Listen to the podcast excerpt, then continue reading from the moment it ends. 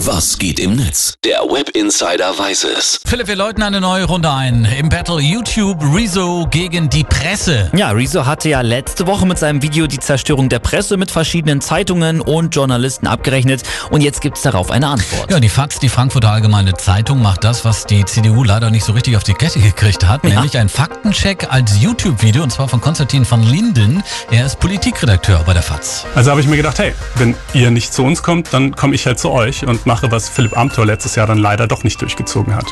Deine selbstverliebte, pseudosachliche Stimmungsmache mal gründlich auseinandernehmen. Ja, die FAZ hatte schon schriftlich Stellung genommen.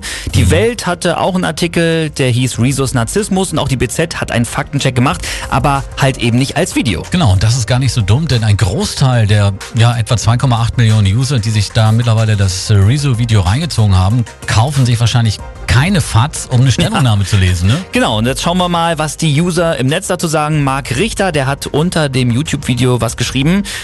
Gutes, sachliches Video. Hier wird aber auch einiges runtergespielt. Aber grundsätzlich begrüße ich es, dass sich damit auseinandergesetzt wird. Das war ja auch der Sinn hinter Rezos Video. Also ich muss erstmal sagen, richtig mutig, dass die FAZ diesen Weg gegangen ist. Das Antwortvideo hat jetzt rund schon 50.000 Views Ja. und da geht noch was, ne? Ja, da geht noch was.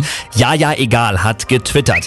Ach herrje, schon die erste Minute dieser Antwort auf Rezo kommt so dermaßen frustriert und intellektuell überhöhnt daher, dass ich mir den Rest trotz Interesse gar nicht anschauen will. Hat sich denn Rezo schon geäußert zu dem Video? Ja, hat er gemacht, allerdings nicht speziell äh, zum FATS-Video. Er twittert, ist echt funny, dass die Zeitung, denen im Pressevideo richtig krasses Fehlverhalten nachgewiesen wurde, sich noch gar nicht zu diesen Vorwürfen geäußert haben. Das könnte nur noch durch Whataboutism la Ja, aber der Rezo hat jetzt auch mal Fehler gemacht getoppt werden. Ich bin gespannt. Also die Frankfurter Allgemeine Zeitung hat ein Rezo-Antwortvideo Ja. gemacht. Das wird gerade viel im Netz diskutiert. Die Bild hat sich noch gar nicht geäußert. Sagt auch was.